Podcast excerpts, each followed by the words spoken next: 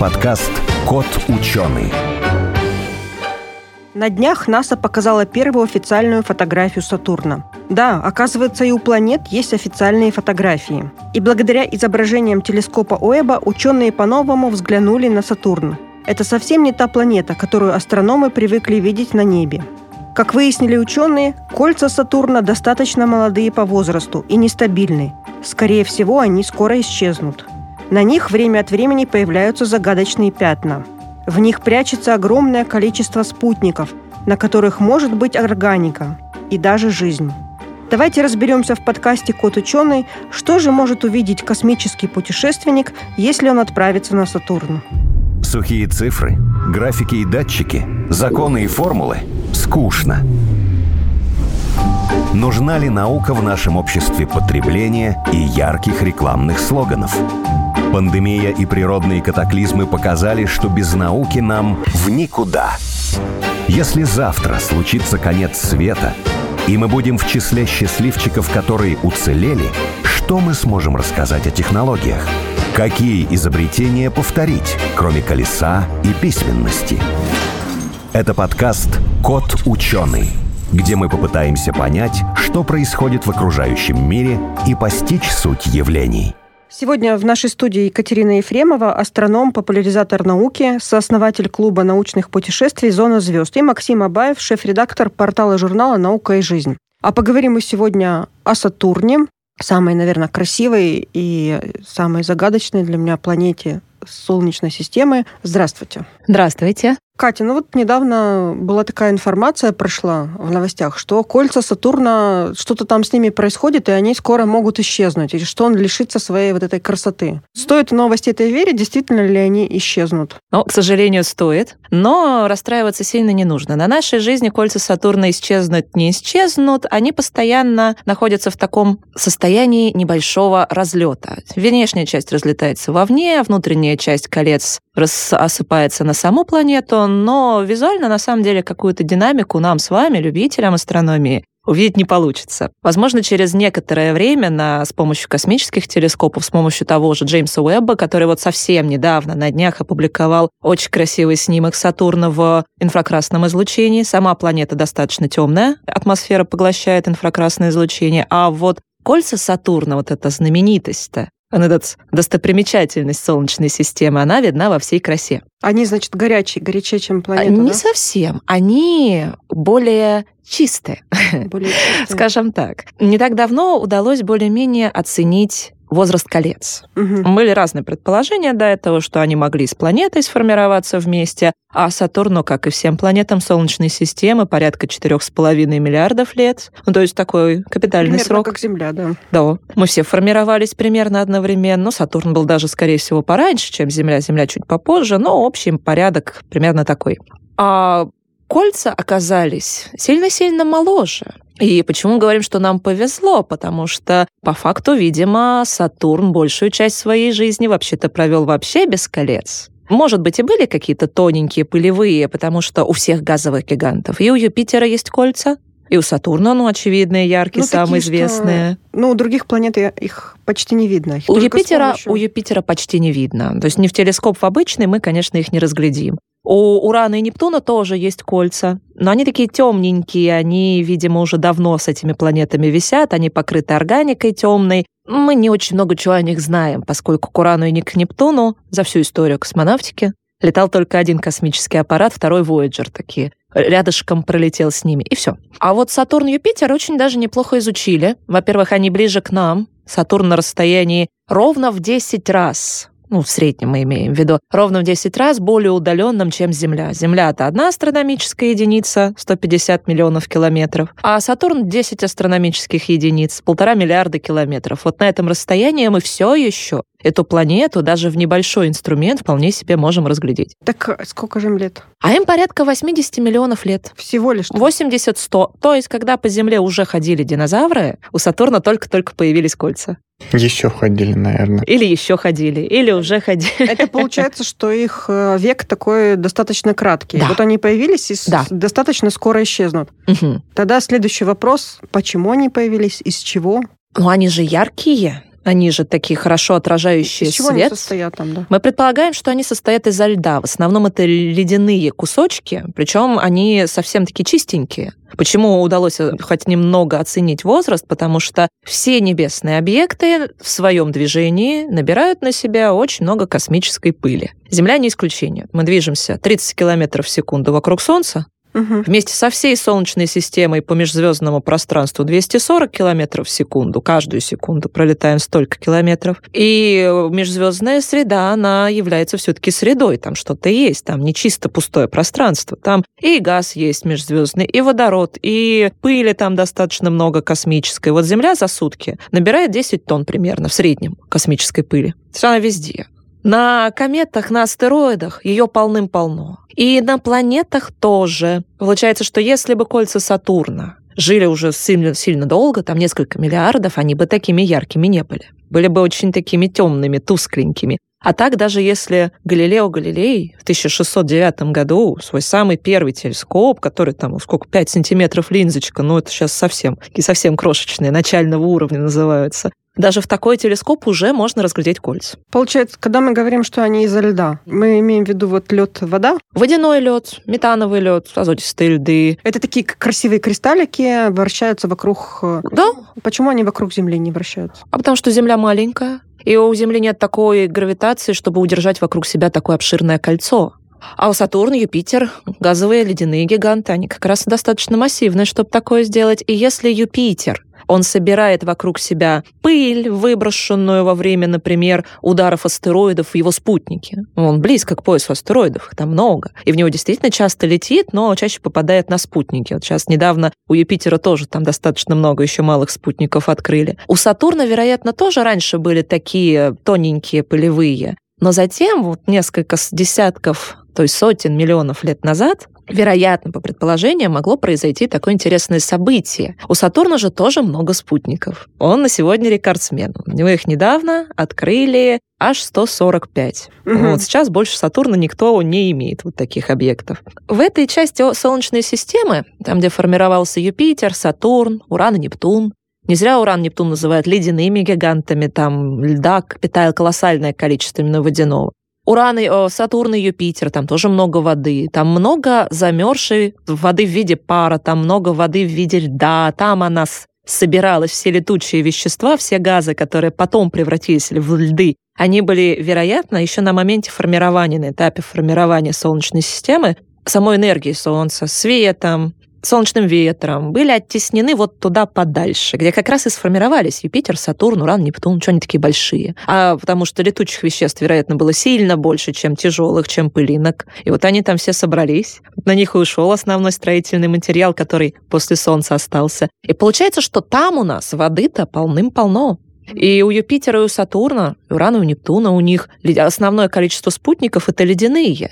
Европа, спутник Юпитера ледяной, Энцелад, потрясающе интересный спутник Сатурна ледяной, Титан, спутник Сатурна, самый большой, второй по величине среди спутников в Солнечной системе, больше 5000 километров в диаметре. Практически полностью ледяной. Ну, там еще азотистые льды в большом количестве, но водяной лед тоже присутствует. И таких ледяных спутников у Сатурна много. Они смешиваются с кольцами или их достаточно хорошо можно увидеть? Некоторые можно увидеть. Вот тот же Титан иногда хорошо прям виден даже в небольшой любительский инструмент. Некоторые мелкие, некоторые прям в кольцах находятся. И они преимущественно ледяные. То есть если у него там спутник Гиперион называется, если посмотреть на его изображение, он прям как губка. То есть такие ледяные-ледяные. И, вероятно, один из таких спутников когда-то изменил свою орбиту. На это может быть разные причины. У Юпитера тоже спутники меняют орбиты ввиду того, что большие влияют на маленькие, маленькие влияют на еще более маленькие. И на большом масштабе времени они все немножко изменяют характер своих орбит. И вот он, возможно, по какой-то причине, непонятной нам сейчас, изменил свою орбиту, приблизился к Сатурну достаточно быстро, и Сатурн его своими приливными силами просто разорвал на кусочки. Одно Это из вот вероятных было 80 объяснений. миллионов лет назад. Примерно да. Есть это одно из вероятных объяснений появления такого яркого молодого кольца, которое представляет собой, по сути, тонкий диск из огромного количества ледяных кусочков. Ну, понятно, что там и пылью все это немножко покрыто,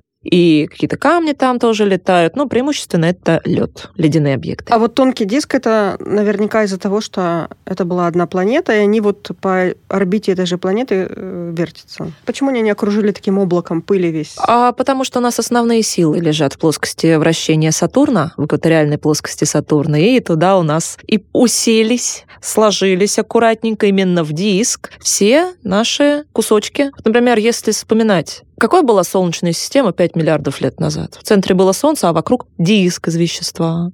Потому что если взять, например, Сатурн и окрестности, Сатурн тяжелый, он к себе это все дело притягивает, но он вращается. И вращение приводит к тому, что скла появляется не шарик, а именно диск. А не должен был этот ледяной, как его там, спутник или что-нибудь, э, не знаю, там испариться как-нибудь? Упасть на поверхность. А с чего? Улететь. Ну, часть, вероятно, упал, выпала на поверхность, они продолжают падать на поверхность, эти кусочки с внутренней грани Сатурна. Потом нагрева же сильного не происходило. Почему он а почему тогда его растащила? Ну, потому что приливные силы, у нас передняя часть спутника начинает тянуться к планете, задняя нет, он теряет целостность, он твердый, не как пластилин. Приливные силы в системе Юпитера, например, спутников, Ио 240 действующих вулканов постоянно на 200 метров поднимается поверхность каждый вот там дважды в сутки. Но их же, как говорится, не раскольцевало? Конечно, потому что у, каждой из, у каждого из сохранившихся спутников, что Юпитера, что Сатурна, есть какая-то адаптация к этой силе гравитации. То те же самые подводные вулканы, подледный океан на Европе, который жидкий.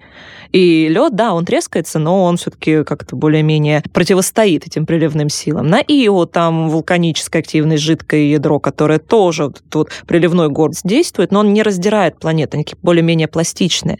Если этот объект пластичностью хоть какой-то не обладает и прилетает быстро и вплотную практически к Сатурну, то, скорее всего, он свою твердотельность утратит, к сожалению. А вот когда говорят, что э, кольца исчезнут, это значит, что вот эти маленькие льдинки, они падают на поверхность? Они падают и на поверхность, они и вовне, скорее всего, разлетаются. Это из-за этого, да? Да. То есть да. это все-таки нестабильная такая структура. Она динамичная. Мало того, что она рассыпается. Так может же еще один спутник разбиться и будет еще одна. Может, но мы не знаем точно, что может привести к такому. Скорее всего, сейчас есть модели движения спутников, но опять же, малые спутники Сатурна мы вот до сих пор открываем. Может, там их еще есть больше. У нас нету полной картины, что там именно вокруг Сатурна движется, и как именно, в зависимости от того, как большие спутники действуют на малые, мы можем примерно предсказать, как эти малые тела будут приближаться к Сатурну. Но их там у Сатурна один большой Титан, еще несколько достаточно крупных. Как именно они, вот эта система сложная из спутников, как именно несколько больших будут действовать на кучу маленьких, довольно сложно предсказать, к сожалению, в рамках именно одного конкретного спутника. То есть для одного спутника просчитать у Сатурна, как, через, как он там будет через несколько миллионов лет двигаться почти невозможно. Получается, мы как бы не можем достоверно ни такую непрямую задачу решить, то есть угу. прогнозировать будущее, угу. ни тем более отмотать в прошлое. По сути, да. А интересно, как э, вот это вот все выглядит с поверхности Сатурна, если смотреть на эти кольца? Как Наверняка тонкая, есть такие модели, тонкая да? полосочка. И ну, если мы сидим прямо на экваторе, то это тонкая полоска в небе, потому что мы их видим как раз вот прям точно по лучу зрения. Если где-то с э, полюсов смотреть, если бы мы могли такое себе позволить, то мы бы видели вот, ну, как вот такие вот красивые, действительно ледяные кольца. Они яркие, они прям действительно яркие, в отличие от каких-нибудь туманностей, каких-нибудь других галактик, которые ты в телескоп видишь максимум как туманное пятнышко. Здесь нет, здесь прям хороший, яркий, красивый объект. Мы бы его вот прям так и увидели. Поверхность Сатурна твердая или это не, газ? Газовые гиганты. У них есть твердая составляющая внутри, в самом центре. Каменно-железные ядра, но они глубоко у Сатурна средний радиус 58 тысяч километров. И вот на эту глубину надо забраться примерно, чтобы эти ядра хоть как-то пощупать. Ну, конечно, никто никогда такого не делал. То есть э, присесть на них какой-нибудь аппарат не может, На Сатурна, чтобы посмотреть на эту красоту? Был космический аппарат Кассини, и они даже сняли целый фильм Кассини Гранд Финал. Очень красиво. На Ютубе есть в открытом доступе. Очень рекомендую посмотреть. Он какие-то награды получил за вот все даже космический аппарат не может добраться до самых плотных слоев, потому что атмосфера-то начинается пораньше, чем вот та граница, которую мы видим. Там уже плотный газ. А так вокруг него тоже есть слои газа, которые, ну, тоже обладают определенным трением, определенной плотностью, поэтому мы бы еще на подрете сгорели. И Кассини тоже сгорел. И Кассини тоже сгорел. Сгорел, да? Да.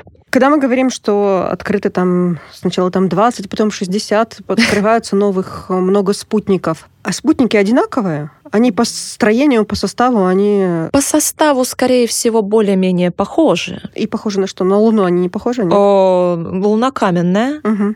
А, спутники Юпитера и Сатурна преимущественно ледяные. То есть там бывают такие, что каменно-ледяные, как, например, Калиста у Юпитера. Там больше льда, но камень тоже присутствует в составе, прям такой, как в перемешку. А у Сатурна, ну, вот Титан, он, наверное, ну нет, он и больше Луны, и он все-таки больше ледяной именно космический объект. Есть мелкие камешки, именно каменные, которые могут быть захваченными астероидами. И у Юпитера и Сатурна таких много. Есть э, ледяные кусочки, там, причем все вот эти 100 новые, больше 60 спутников, они там практически все довольно маленькие, меньше двух там километров, меньше двух с половиной километров. Ну, то есть у них масштаб размеров-то достаточно малый. Они как астероиды и классифицировались бы, если бы они летали не вокруг Сатурна, а просто вот в космическом пространстве межпланетном и были бы каменными. На что похоже? Ну, не на лед же в холодильнике. Очень забавные спутники есть у Сатурна. Например, есть спутник Пан, Угу. он в форме пельменя. Без шуток. Можно посмотреть, вот погуглить космический спутник Сатурна Пан. Вот он такой. Они изначально были, ну, если астероиды, они разной формы, но они не шарообразные. Потому что они малой массы, и не хватает гравитации, чтобы себя в шарик так вот скомпоновать как-то. Ледяные тоже. Они тоже такие немножко корявенькие все. Но если у нас такой объект летит через кольца, а в кольцах есть спутники, причем есть даже э, фотографии того, как спутник летит и создает такую рябь по окружающему пространству вот, колец по окружающему веществу в кольцах. И спутник, летая сквозь кольца, он же на себя набирает вещество-то. И формируется такой горбик на поверхности спутника, который напоминает нам вот эту вот форму как раз пельмешка. Поэтому, причем он там не один такой, их там несколько. Есть спутник очень красивый Япет или Епец, правильно. Одна сторона черная, одна сторона белая. Вот он изначально светлый, но на него оседает пыль, которая также содержится в кольцах. То есть это на одну свою сторону хорошо так набирает вещество колец. И получается ровно двухсторонний вот такой спутник. Очень красивый. Еще там какие интересные, там чем интересен? Энцелад? э, Ой, энцелад, энцелад знаменитый. Маленький, всего около 500 километров в диаметре, но очень активный. Он э, активный в плане гейзеров. То есть там функционируют на Южном полюсе прям нормальные водяные гейзеры. Там вода, За счет чего? Он внутри горячий, значит? а, за счет, вероятно, тех же приливных сил. Потому что приливные силы, они заставляют и вот вулканы на Ио активными быть, и на Европе там тоже подледный океан также перемещаться. И у Энцелада, поскольку он маленький, корка тонкая, там прям все это дело выбилось на поверхность, на южном именно полюсе, в виде таких нескольких трещин, и из трещин вырываются прям гейзеры. Причем температура воды в этих э, трещинах, именно в самих, мы не знаем, что внутри. Скорее всего, там холоднее. Но в момент вот этого выброса температура воды поднимается, и она уже там где-то минус 80, в отличие от э, сильного минуса внутри. Там найдена органика в воде, но непонятно, что это за органика. Надо Либо... лететь. А, туда летали. Собственно, откуда найдена органика. Космический аппарат, вот тот же Кассини, и кроме него там еще несколько зондов поработало в свое время. Наблюдая за Энцеладом и просматривая вот эти выбросы водяные сквозь солнечный свет, то есть солнечный свет сквозь эти водяные выбросы, по немножко изменившемуся спектру Солнца была найдена вот те самые органические молекулы. Но они могут формироваться вовне. Они могут формироваться просто под действием солнечного ветра, который постоянный поток вещества, вот оно ионизировало эту самую воду. Но там сложилось что-то интересное, красивое такое, сложное. И, скорее всего, это вот уже не изнутри такое вылетело, а снаружи такое появилось. Но все равно интересно. Так оно и снаружи может куда-нибудь внутрь там затечь, нет? Так оно выбрасывается в окружающее пространство, а гравитация у Энцелада маловато. Так может у нее там Чтобы лед как-нибудь его. это... как Бурлит внутри, да? Кипит. круг- Круговорот как. Ну, не кипит, но вряд ли. На поверхности оно выбрасывается. Скорее всего, поверхность Энцелада также покрыта вот той же самой органикой. Но прям подлет вряд ли, там все-таки вовне идет основная сила. А то, что Энцелад выбрасывает вокруг, оно же прям формирует, вероятно, целое кольцо Сатурна. Это кольцо, которое невозможно увидеть просто в любительский телескоп. В любительский мы видим только вот те самые основные ледяные, яркие. Но оно есть. Его фотографируют, например, с космических телескопов. Его фотографировал тот же Кассини, который летал рядышком. Кольцо, которое представляет собой облако, такой тороидальное колечко, заполненное вот такими застывшими маленькими крохотными льдинками. Красиво, наверное. Красиво, очень. Очень рекомендую поискать фотографии Сатурна в контровом свете, когда сам Сатурн темный, а вот вся эта кольцевая структура вокруг, она прям подсвечивается очень красиво. Такой вот инсалат, маленький, 500 километров, но такой активный, еще и целое кольцо делает сам вокруг Сатурна. А вот спутники в кольцах, они не могут кольца обратно как бы собрать на себя? Ну, как по аналогии там они Солнечной маленькие? системы. Там планеты на себя там все Ну, они маленькие, вещество достаточно плотное, то есть это не то, что газ, который вот так вот летает, это уже все-таки замерзший газ, это вода в виде льдинок, в виде льдинок это делать сложнее. Ну и плюс у нас рядышком как бы гравитация Сатурна, она там правит. Поэтому ну, на совсем локальных масштабах, может быть, они что-то вокруг себя вот так же, как этот япет, они и собирают там что-то так. Но это не в формате сформировать новую систему спутников вокруг спутника, это в формате, ну, просто вот на меня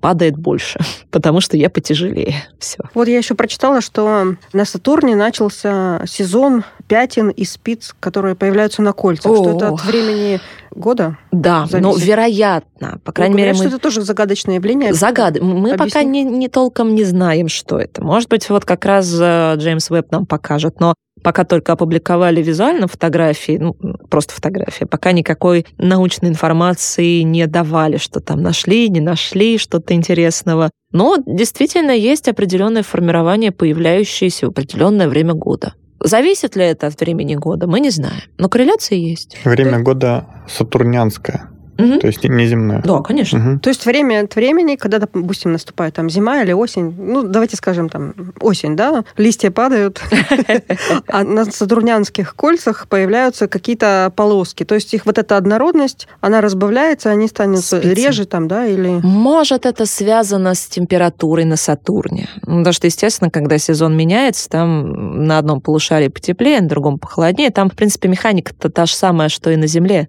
Ну, у Сатурна тоже есть наклон, земного наклон оси вращения. Ну, примерно похож на земной наклон вращения. Ну, естественно, Сатурн далековато от Солнца, поэтому там не так сильно проявляется этот эффект времен года, но он есть. Там холодная зима и теплая зима. О, Ну, как бы постоянно холодно, но чуть... Перепад чуть- да, температуры. да, чуть холоднее. чуть-чуть, чуть-чуть потеплее. Небольшой перепад температуры. Совсем небольшой. Но здесь важно помнить, что Сатурн, как и Юпитер, это планета самоподдерживающаяся. И она вовне отдает сильно больше энергии, чем получает от Солнца. Как и Юпитер, как и Уран, как и Нептун. То есть это планеты, которые сами себя в свой тепло... Она находится в тепловом балансе. Вероятно, они это делают очень интересным образом. Если у нас планета подостынет. Вот у, у Юпитера, например, 24 тысячи градусов в ядре. 24 тысячи. Ну, капитальная температура. У Сатурна чуть поменьше, но тоже такие порядки неплохие. Если планета чуть остыла, она же начинает сжиматься. Если она начинает сжиматься, она что делает? Разогревается.